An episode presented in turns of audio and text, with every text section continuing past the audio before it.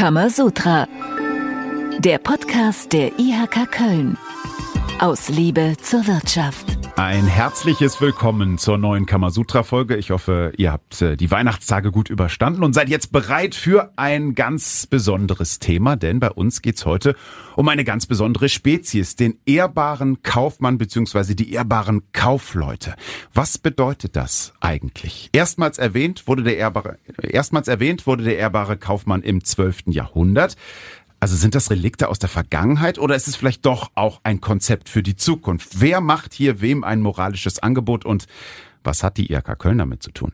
Diese Fragen beantworten wir heute in dieser Kamasutra-Folge. Mit dabei sind insgesamt drei Gäste. Nicole Grünewald ist da, geschäftsführende Gesellschafterin der The Vision Company Werbeagentur und Präsidentin der IAK Köln. Grüß dich, Nicole. Hallo, Konstantin. Und wir freuen uns, dass äh, Harald Goos da ist. Er ist geschäftsführender Gesellschafter vom Bierbaum Prönen, Mitglied der Vollversammlung und äh, außerdem Co-Vorsitzender des Ausschusses Wirtschaftspolitik. Hallo. Hallo Konstantin. Und Michael Pfeiffer ist da. Er ist geschäftsführender Gesellschafter der Wieler Business Funds GmbH und Co. KG und er ist der andere Co-Vorsitzende des Ausschusses für Wirtschaftspolitik. Hallo Michael. Hallo Konstantin.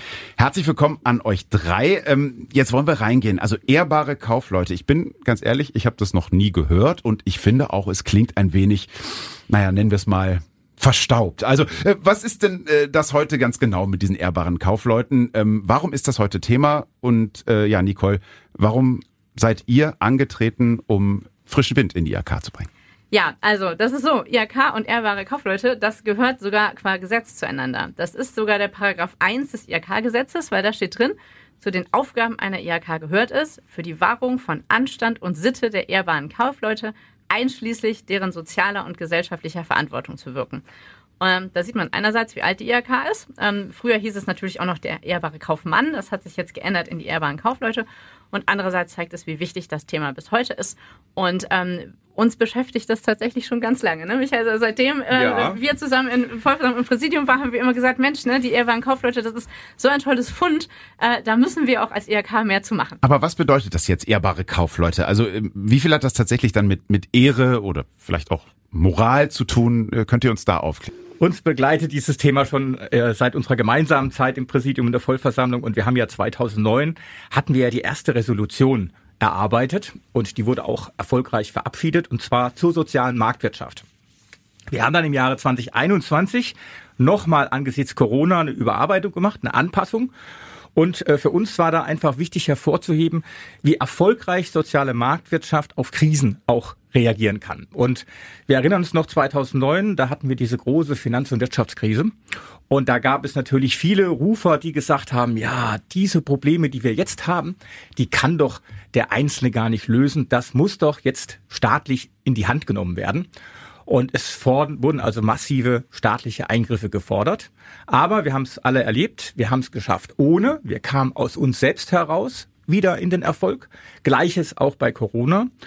Und das hat uns natürlich nochmal zusätzlich ermutigt, die äh, soziale Marktwirtschaft, die ja auf äh, ganz wesentlichen Grundprinzipien basiert, die ich jetzt mal ganz kurz nur vorstelle, die nochmal mehr in die Mitte der Wirtschaft, aber auch insbesondere der Gesellschaft zu bringen. Weil wir haben das Gefühl, dass Wirtschaft und Unternehmertum so ein bisschen äh, eine Randerscheinung äh, in der Gesellschaft ist. Auch, muss ich, Entschuldigung, ich das so klar sage, auch medial nicht so gewertet wird, wie wir uns das als Unternehmer gerne wünschen würden. Und ganz kurz vielleicht die Grundprinzipien. Ich glaube, sie sind einer inneren Logik äh, abgeleitet, die wir im natürlichen Leben auch ganz normal auch praktizieren. Fängt zum Beispiel an, dass wir in der sozialen Marktwirtschaft einmal eine Verbindung haben zwischen Verantwortung und Haftung. Also mit anderen Worten, wer den Nutzen hat, ja, der muss halt auch den Schaden tragen. Eigentlich was ganz Selbstverständliches. Ein weiterer wichtiger Punkt ist, soziale Marktwirtschaft braucht Freiheit. Das heißt, die Entscheidungen des Einzelnen muss er in einem freien Raum treffen können. Er muss sicher sein, dass er etwas macht, was sein Eigentum schützt.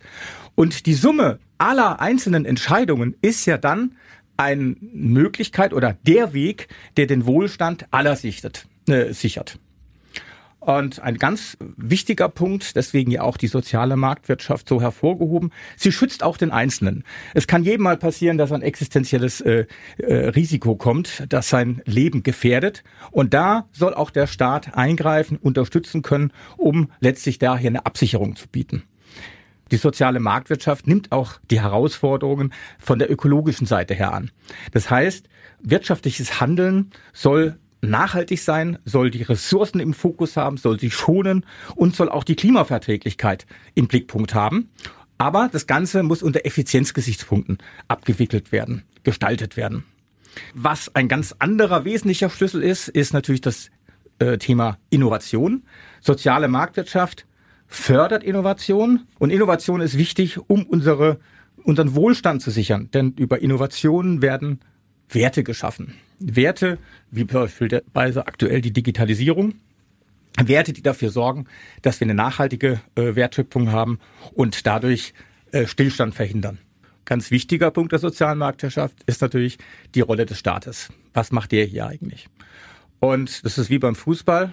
Da gibt's Regeln, da gibt's einen Schiedsrichter. Und so ähnlich ist es in der sozialen Marktwirtschaft auch. Da haben wir den Staat als denjenigen, der die Regeln setzt und der auch gleichzeitig als Schiedsrichter die Kontrolle sicherstellt, dass auch alles so funktioniert, wie es in den Regeln abgebildet ist. Und äh, last but not least, soziale Marktwirtschaft ist also nicht nur auf Deutschland begrenzt, sondern sie muss international gedacht werden. Denn viele Probleme, die kommen ja gar nicht aus der nationalen Ebene heraus, sondern aus der internationalen. Und darum geht es auch, dass wir dann Sanktionsmechanismen gemeinsam entwickeln, die eben die soziale Marktwirtschaft entsprechend unterstützen und den Wohlstand von uns sichern. So, das war der kleine Exkurs. Ich wollte gerade sagen, aber das war jetzt. Und da haben wir uns halt überlegt, und was genau heißt es denn jetzt für jeden Einzelnen von uns? Also wenn wir jetzt, also wenn ich jetzt eine ehrbare Kauffrau sein will und ich habe dieses Konstrukt der sozialen Marktwirtschaft, was muss ich denn da machen? So. Und das war also die, die vergangenen Jahre waren so ein bisschen in der Theorie. Und äh, als wir dann angetreten sind, jetzt nochmal, haben wir gesagt, so, und jetzt bringen wir das Ganze mal in die Praxis. So. Und deshalb ja. sind wir hier. Ja, Michael, du hast das nochmal ganz ausführlich dargelegt, auch nochmal, was äh, Unternehmertum bedeutet und verantwortungsvolles Unternehmertum und auch soziale Marktwirtschaft und auch das in der gesellschaftlichen Diskurs, das vielleicht nicht immer die Aufmerksamkeit findet, die es auch benötigt. Und wir haben uns überlegt, wie können wir das angehen? Die fünf Grundsätze sollten so einfach wie möglich sein, mit einer ganz einfachen, eingänglichen Sprache, die ganz viele Menschen auch verstehen und die dann die Plattform dafür sind, um gemeinsam miteinander in den Dialog zu kommen. Diese Grundsätze, die besprechen wir gleich. Ähm, was ich jetzt schon mal rausgehört habe, also es geht um, um Werte, es geht zum Beispiel um ähm, äh, Verantwortungsbewusstsein ähm, in Zusammenhang mit Haftung, es geht um Verlässlichkeit, um Ehrlichkeit, es geht um Nachhaltigkeit. Und ähm, ja, Uwe Vetterlein, der Hauptgeschäftsführer der IHK Köln, bringt das nochmal auf den Punkt, was für ihn der ehrbare Kaufmann genau ist. Kann man sagen. Was früher den ehrbaren Kaufmann ausgezeichnet hat, ist bis heute ein Erfolgsrezept für alle Unternehmerinnen und Unternehmer. Es ist also ein Erfolgsrezept. Sagt ihr mir doch nochmal jetzt ganz auf den Punkt, warum? Es ist ein Erfolgsrezept, weil es genau aufgeht, was wir haben wollten. Wir wollten damit mit Menschen in eine Diskussion treten. Und wir haben angefangen mit verschiedenen Stakeholdern, die, das Gespräch aufzunehmen und wir merken, jeder reagiert darauf, jeder hat dazu zu was sagen und die Eingängigkeit, die Einfachheit, die Diskussion, die angestoßen wird und auch die Frage, welchen Wert hat Unternehmertum und was bedeutet das und wie kann das gelebt werden, die werden in diesem Diskurs gestellt, manchmal beantwortet und manchmal bleibt der Widerspruch einfach im Raum stehen. Es funktioniert. Also uns als ERK Köln ist das wirklich eine Herzensangelegenheit, ne? das ganze Thema soziale Marktwirtschaft und ehrbare Kaufleute. Denn wir glauben, dass das ähm, unheimlich wichtig ist, dass wir das in der Gesellschaft nochmal stärker verankern. Und äh, deshalb äh, war sich auch das Präsidium einig, wir wollen da einen eigenen Ausschuss für. Ne? Also einen eigenen Raum, wo sich wirklich Unternehmerinnen und Unternehmer, große Unternehmen, kleine Unternehmen, Start-ups, äh, Familienunternehmen gemeinsam mit dem Thema beschäftigen und den ehrbaren Kaufleuten, also dem ehrbaren Kaufmann 2.0 quasi äh, ein, ein neues Leben einhauchen. Was wir dann auch stolz und viel Vehemenz an die unterschiedlichen Stakeholder auch vermitteln können. Also es geht von der Schule los bis an die Politik. Viele wissen gar nicht mehr, was machen eigentlich so Unternehmer den ganzen Tag, ja? Und äh, was leitet die und was sollte sie leiten? Und wir äh, als Institution, die ja die ehrbaren Kaufleute im Gesetz haben, wir müssen uns da im ganz besonderen Maße für einsetzen. Okay, dann wollen wir jetzt aber natürlich mal hören, was sind denn die Leitsätze und äh, die erfahren wir jetzt im Kammerwissen. Kammerwissen. Die Mitglieder der IHK Köln bekennen sich zu folgenden Leitsätzen. Erstens Verlässlichkeit, Fairness und Transparenz. Ein Handschlag gilt. Zweitens Unternehmerisches Handeln schafft langfristige Werte durch Nachhaltigkeit im ökonomischen, ökologischen und sozialen Sinne.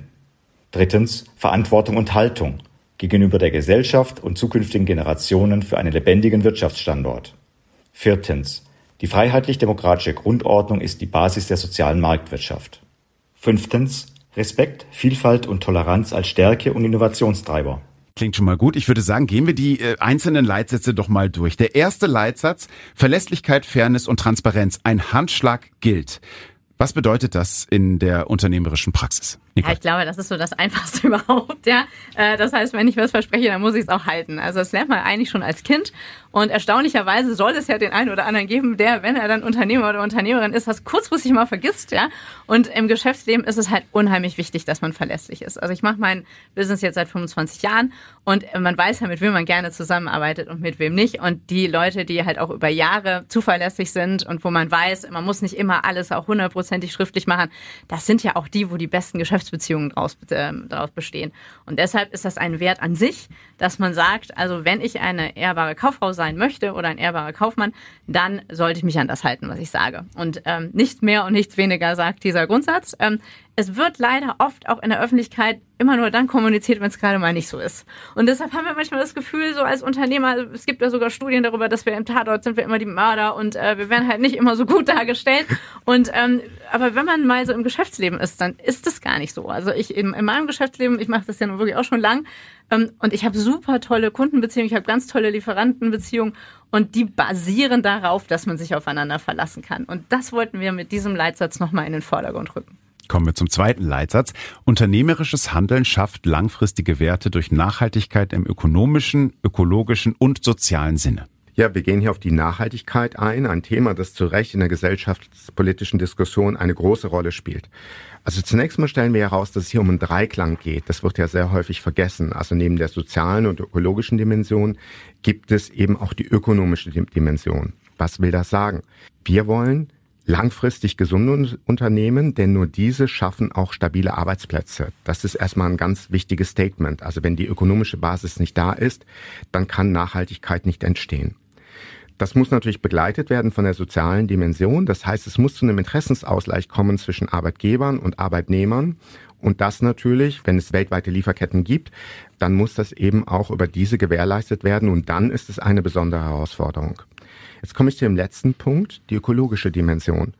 Und die ökologische Transformation der Wirtschaft ist eine große Herausforderung. Ich möchte ja nur zwei Stichworte nennen, also Reduktion der CO2-Emissionen und die Kreislaufwirtschaft. Beides große Schritte. Und wir als Unternehmer wollen sagen, wir wollen unseren Beitrag dazu leisten. Klarer Statement. Kommen wir zu Leitsatz Nummer drei. Da geht es um Verantwortung, Verantwortung und Haltung gegenüber der Gesellschaft und zukünftigen Generationen für einen lebendigen Wirtschaftsstandort, Michael da steckt unheimlich viel drin. Nachfolgende Generationen, das ist ja das, was die meisten Familienunternehmen ja auch prägt. Die denken auch in Generationen und denen war schon immer wichtig, Ressourcen zu schonen, Substanzerhalt zu betreiben. Und genau das ist eigentlich so die Botschaft, die dahinter steckt, dass man etwas in Verantwortung übernimmt, weiterentwickelt und dann auch weitergibt. Und das bedeutet natürlich auch eine klare Haltung zu haben zu Themen, die die Gesellschaft betreffen. Zum Beispiel, dass man sich auch ehrenamtlich engagiert, so wie wir drei das hier machen. Das ist ja alles wertvolle Zeit, wo wir auch sagen könnten, in der Zeit machen wir was ganz anderes. Wir verzichten auf Freizeit, was auch immer. Und es kommt ein weiterer Punkt dazu es darf nicht alles rein profitorientiert sein. Auch das ist, glaube ich, eine ganz wichtige Botschaft. Den Unternehmern unterstellt man ja immer so ein bisschen, ach, die denken nur ans Geld. Nein, ist das gar nicht. Wir denken vorausschauend, wir denken umsichtig und wenn wir Ressourcen schonen wollen, wollen, um sie für die nachfolgende Generation auch nutzbar zu halten, dann sind ja Ressourcen vielerlei Art. Zum Beispiel, wenn ich das Thema Energie sehe. Ich kann mich noch erinnern, vor 30 Jahren haben die ersten Unternehmer angefangen, sich PV-Module aufs Dach zu setzen, wohl wissend, dass die sich nie rentieren wird. Da waren Amortisationszeiten von 15, 20, 25 Jahren, aber es war schon der Versuch zu sagen, da müssen wir was machen, da können wir der Gesellschaft vielleicht mal was zurückzugeben, zurückgeben, natürlich auch mit dem eigenen Nutzen dahinter verbunden, ist ja ganz klar. Aber man hat ganz klar auf Profit verzichtet. Oder ein ganz anderes äh, wichtiges Beispiel, Ressource Mensch wird viel zu wenig als Ressource wahrgenommen, ist aber das, von dem wir am Ende des Tages leben. Gerade wir Unternehmen in Deutschland, wir haben ja keine Rohstoffe, wir haben eigentlich nur unseren Brain unser Know-how und natürlich die Mitarbeiter, die das verkörpern. Und auch hier gilt es darum zu sagen, was kann ich tun, um die Ressource zu schonen und äh, der Ressource auch ein Mehr zu geben. Und wir wissen ja alle, dass aufgrund der ganzen IT-Landschaft Bewegung etwas kurz kommt äh, so dass sich mit der Zeit das äh, betriebliche Gesundheitsmanagement etabliert hat. Eine freiwillige Geschichte, wo viele Unternehmen sagen, da mache ich meinen Mitarbeitenden ein Angebot und bezahle dafür auch die Infrastruktur, denjenigen, der dort diese Anleitung eben macht, den Trainer. Und natürlich wird man meistens einen kleinen Eigenbeitrag verlangen, denn das haben wir auch alle festgestellt. Was nichts kostet, das ist auch nichts. Aber am Ende des Tages sagt der Unternehmer, hier verzichte ich und äh, mache etwas, was äh, der Zukunft des Unternehmens, aber auch der Gesellschaft dienlich ist. Denn wenn der Mensch gesund ist, nicht äh, so anfällig ist durch entsprechende Ertüchtigung, dann fällt er auch der Allgemeinheit nicht zum, äh, zur Last. Danke, Michael. Den vierten Leitsatz äh, erläutert uns Harald wieder. Und da heißt es, die freiheitlich-demokratische Grundordnung ist die Basis der sozialen Marktwirtschaft. Ja, Deutschland ist mit seinem Modell der sozialen Marktwirtschaft sehr erfolgreich. Freiheit und Demokratie sind zwei wichtige Säulen dieses Erfolgsmodells und das wird manchmal vergessen. Und wir meinen, dass wir als Unternehmerinnen und Unternehmer, wie im Übrigen auch alle anderen gesellschaftlichen Gruppen, uns zu diesen Werten bekennen sollten und auch müssen, denn nur so können wir sie bewahren. Fehlt noch ein Leitsatz, last but not least, fehlt noch ein Leitsatz, der fünfte. Respekt, Vielfalt und Toleranz als Stärke und Innovationstreiber. Michael. Ja, Konstantin, ist ganz witzig, wo du jetzt gerade die fünf genannt hast. Ich habe gerade mal nachgeschaut. Genau das ist auch die, bezieht sich auch auf die äh, Grundprinzipien der sozialen Marktwirtschaft, das, was ich eben dargelegt habe. Es ist nämlich hier das Thema Innovation, was damit einhergeht. Und wie entsteht Innovation? Innovation kann eigentlich nur entstehen, wenn wir eine Atmosphäre des Vertrauens und der Offenheit schaffen. Dafür ist aber wiederum notwendig, dass wir Respekt voneinander haben, dass wir zulassen, dass es andere Meinungen gibt, dass es andere Kulturen gibt, dass es eine Vielfalt gibt, äh, die uns bereichert, nicht äh, schmälert, sondern bereichert. Und äh, das äh, führt dann am Ende dazu, eine Innovation auch möglich zu machen, weil dann kann ich mich auch frei äußern, mich voll einbringen. Und äh, natürlich ist eine Innovation auch erstmal eine Stärke, weil man geht in ein Risiko als Unternehmer. Nicht jede Innovation fliegt, wissen wir alle. Viele Innovationen von zehn Ideen fliegt am Ende nur eine, aber ich muss mal die zehn Ideen bringen, damit die eine fliegen kann. Und das ist ein Zeichen der Stärke. Und so kamen wir eben zu der, äh, ja, zu dem Ansatz zu sagen, dass Respekt, Vielfalt, Toleranz als Stärke und auch als Innovationstreiber zu sehen sind. Das sind also die fünf Leitsätze, die unglaublich wichtig sind. Deshalb habt ihr sie uns ja auch jetzt vorgestellt. Aber was glaubt ihr? Wie viele Unternehmen halten sich dran? Das ist eine schwierige Frage. Ich will mal versuchen, eine Antwort zu geben. Also in guten Zeiten ist es natürlich leicht, sich an diese Grundsätze zu halten. Aber wenn ein Unternehmen Gegenwind erfährt, dann wird es deutlich schwieriger. Dann können diese Leitsätze sehr anspruchsvoll werden und auch die Erfüllung wird nicht immer gelingen. Das muss man ganz klar sagen. Aber gerade deshalb brauchen wir diese Grundsätze, weil sie eben so anspruchsvoll sind. Und wir müssen auch dranbleiben und wir müssen sie im Diskurs immer wieder mit Leben füllen. Ja, wenn ich da vielleicht gerade aufgreifen darf, zum Beispiel, um das mal ein Beispiel klar zu machen. Wir wissen, dass wir in einem Transformationsprozess sind. Wir wissen auch, dass viele Unternehmen ähm, die Zukunft nicht mehr erleben werden, also ausscheiden werden aus dem Prozess oder Unternehmensteile ausscheiden werden. So da kann ich dann auch wieder sehr gut festmachen, wie verhält sich jetzt der um den alten Begriff zu nehmen, ehrbare Kaufmann. Und da ist es eben wichtig, dass man die Betroffenen von Anfang an mitnimmt und nicht Macht des Faktischen äh, hier heranzieht und die Mitarbeitenden vor vollendete Tatsachen stellt, sondern Sozialplan vorher aushalt, informiert, was die Situation ist. Und das sollte am besten natürlich der Unternehmer selber machen, nicht irgendeinen Angestellten da losschicken, sagen hier, ihr habt jetzt, äh, wir haben eine hundertjährige Tradition und wir müssen jetzt leider schließen. Nein, das muss der Unternehmer aus sich heraus machen. Und das sind die Dinge, die wir eben auch über diesen ehrbaren Kaufmann erwarten und auch selber so leben wollen. Aber wie nehmt ihr die Unternehmen äh, dann von Beginn an mit, wie du es gesagt hast? Also wie erfüllt ihr diese Leitsätze mit Leben? Ja, dann kommen wir nochmal zu dem Begriff. Da haben wir eine spannende Reise hinter uns. Also ursprünglich der historische Begriff spricht ja vom ehrbaren Kaufmann. Da war die ehrbare Kauffrau noch gar nicht vorgesehen. Und wir haben uns dann überlegt, wie muss das moderne Wording lauten? Und wir sind dann relativ schnell zu dem modernen Unternehmertum gekommen, haben also den Begriff ehrbar nicht aufgegriffen.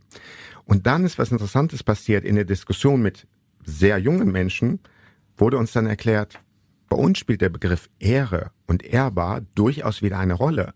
Und das ist der Begriff, der für meine Generation, also ich bin 54, altmodisch klingt, klingt für die wieder modern. Und da haben wir gesagt, davon können wir lernen. Und deswegen sind wir von dem modernen Unternehmertum wieder zu dem ehrbaren Unternehmertum gekommen und sind heute mit diesem Wording sehr zufrieden. Also uns ist ganz wichtig, dass wir ähm, verschiedene Leute auch von Unternehmertum begeistern. Ne? Also wir möchten auch, dass viel mehr junge Menschen das Bedürfnis haben zu gründen und dann wollen wir denen so eine Art, ja, so eine Art Fahrplan an die Hand geben. So, was muss ich eigentlich, wenn ich eine Firma habe, auf was muss ich eigentlich achten? Das ist ja nicht nur steuerliche Sachen, sondern es ist ja auch ein Mindset. Mhm. Und äh, das sollte dann bestenfalls natürlich das Mindset einer ähm, ja von ehrbaren Kaufleuten sein, äh, weil wir glauben, wenn man das so beherzigt, dann wird man auch sehr erfolgreich sein. Also es ist ja nicht immer nur so die zehn Gebote und ihr müsst, sondern das ist ja auch eigentlich so ein bisschen ähm, unsere kleine Handhabung, wie werde ich eigentlich erfolgreich. Und wenn ich zuverlässig bin und wenn ich dazu stehe, wenn ich ökologische ähm, äh, Dinge auf dem Schirm habe, dann wird mein Unternehmen mit Sicherheit erfolgreicher sein, als wenn ich mich an die ganzen Sachen nicht halte. Und deshalb gehen wir an Jugendliche ran und sagen, hier, guck mal, das ist äh, ganz, ganz wichtig. Und ähm, wenn ihr euch vielleicht auch selber mal mit dem Gedanken tragt, möchte ich ein Unternehmen gründen, was muss ich denn da berücksichtigen? Es ist aber auch wichtig, dass die Politik uns versteht, weil wir haben diese ganze Bürokratisierung, weil die Politik den Unternehmerinnen und Unternehmern nicht traut. Wenn die uns trauen würden, dann bräuchten wir ja gar nicht diese ganzen einengenden Regeln und Gesetze haben. Also ich glaube, wenn die Welt eine perfekte wäre, dann würden sich alle Unternehmerinnen und Unternehmer an unserem Leitbild orientieren und dann bräuchten wir überhaupt gar keine Bürokratie mehr, weil dann würde man sich ja gegenseitig vertrauen. Und wir möchten natürlich keine Bürokratisierung und wir gehen jetzt aus unserer Warte halt auf die Politik einen Schritt zu und sagen, schaut mal, wenn wir uns so verhalten, wie wir das jetzt ähm, in unseren Leitsätzen festgelegt haben, dann könnt ihr uns doch auch mal vertrauen und dann könnt ihr auch ein paar von den Regularien wegnehmen. Also wir wollen in einen Prozess gehen, wo nachher Vertrauen äh, auf jeden Fall eine größere Rolle spielt, als das im Moment der Fall ist. Das schaffen wir natürlich nicht alleine. Das ist uns durchaus bewusst. Nicola hat schon die jungen Menschen angesprochen, deren Zukunft ja für uns immens wichtig ist. Und es geht auch nicht darum, jetzt aus allen jungen Menschen Existenzgründer zu machen, sondern es geht darum, das unternehmerische Denken auch in der Breite zu entwickeln. Weil jedes Unternehmen braucht auch in ihren jeweiligen Führungspositionen unternehmerisch denkende Menschen. Das ist die eine Schiene. Die andere Schiene ist natürlich, dass wir die Unterstützer brauchen, die wir im Unternehmerleben tag tagtäglich erleben. Das sind beispielsweise die Gewerkschaften. Mit denen, das hat Harald ja auch schon gesagt, mit denen werden wir in einen ganz intensiven Dialog äh, treten. Und ich glaube, wir sind da gar nicht weit auseinander. Man denkt ja immer, Unternehmer und Gewerkschaften, das sind zwei Feindbilder, die gehen nicht miteinander. Nein, ich glaube eher, die gehen sogar jetzt sehr gut miteinander, weil wir, glaube ich, wissen, was wir voneinander haben. Das haben wir über die vielen Jahre gelernt. Das hat natürlich seine Zeit gebraucht, aber wir sind heute viel aufgeklärter. Und das Problem demografischer Nachwuchs bzw. Bildung, ähm, das haben wir ja alle erkannt. Und wenn wir ganz wichtig brauchen, sind die Medien. Wir brauchen auch von der Medienseite eine positivere Unterstützung, als es vielleicht in der Vergangenheit war.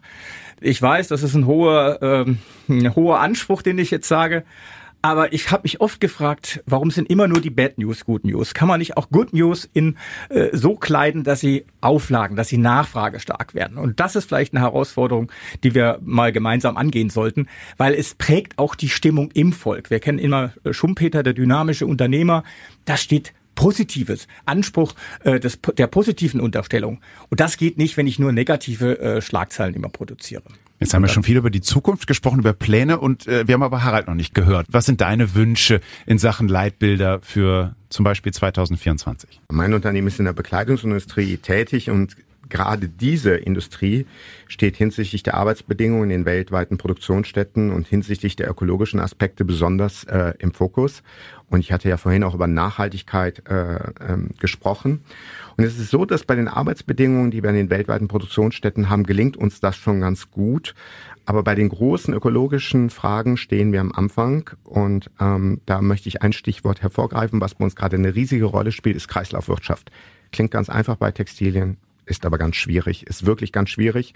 Wir arbeiten da jetzt seit drei, vier Jahren sehr intensiv dran und ich bin ganz zuversichtlich und das ist auch, was bei uns in den Plänen steht, dass wir da nächstes Jahr substanzielle Fortschritte machen. Also ich bin äh, ganz glücklich darüber, dass wir uns jetzt in unserer IHK mit diesem Thema so beschäftigen, weil ich glaube so, dass ähm, der erbare Kaufmann, die erbare Kauffrau, das hat ja ganz viel mit Nachhaltigkeit zu tun. Das heißt, dieses ururalte Thema, was damals von der Hanse aufgebracht worden ist, hat jetzt auf einmal eine unheimlich hohe Aktualität.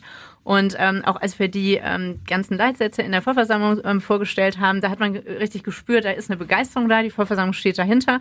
Und ähm, mein Wunsch auch fürs ähm, kommende Jahr ist, dass wir die wirklich mit Leben füllen, dass wir als IHK selber da auch für stehen, dass unsere Mitarbeitenden dafür stehen und dass unsere Unternehmerinnen und Unternehmer, die sich auch bei uns engagieren, ähm, dass die auch rausgehen und dass die diese gute Nachricht verbreiten, dass Unternehmertum was Tolles ist, dass wir ja mit ganzem Herzen dabei sind, dass wir uns an Regeln halten und dass wir ja, dass wir auch möchten, dass das in, dass das draußen so wahrgenommen wird. Also das ist eine Sache, die haben wir uns auf die Agenda geschrieben und da arbeiten wir alle gemeinsam dran. Und ich bin gespannt, äh, wie weit wir drei vor allem, wir haben das ja so ein bisschen hier, äh, wir sind so die Hauptverantwortlichen für das Thema und wir machen das, glaube ich, mit ganz viel Herzblut ist auch rübergekommen und äh, ich bin gespannt darauf, was wir alles erreichen und ich hoffe viel. Alles Gute dafür für 2024. 2024 ist auch ein gutes Stichwort, denn die Termine, die wir euch jetzt vorstellen, haben auch schon was mit dem nächsten Jahr, nämlich mit dem Januar zu tun. Kann man machen. 8.1. Schulden aus selbstständiger Tätigkeit. Informationen zum Insolvenzverfahren in der IHK Köln. 11.1. IHK Neujahrsempfang mit Gastrednerin Ursula von der Leyen. 12.1. Webinar Gründungskompass Basis. Ihre Orientierung im Gründungsdschungel. 26.1. Webinar Gründungskompass Plus. Geschäftsmodellentwicklung und Social Media Marketing. 30.1. Fachkräfteeinwanderungsgesetz 2.0. Wie können Einreise und Beschäftigung gelingen? Also, ihr habt viel vor im Januar. Ich wünsche schon mal viel Spaß dabei und jetzt erstmal guten Rutsch ins neue Jahr. Kommt gut rüber und wir hören uns dann in 2024 wieder bei Kamasutra. Bis dann. Tschüss. Ciao, 2024 wird spannend. Ja, schließe ich mich an und natürlich auch dir alles Gute und den ganzen Zuhörern natürlich auch ein erfolgreiches Jahr 2024 und macht mit, unterstützt uns bei der Verbreitung der Gedanken des ehrbaren Unternehmertums. Mir bleibt noch vielen Dank. Es hat Spaß gemacht. Danke fürs Zuhören. Kamasutra, der Podcast der IHK Köln. Aus Liebe zur Wirtschaft.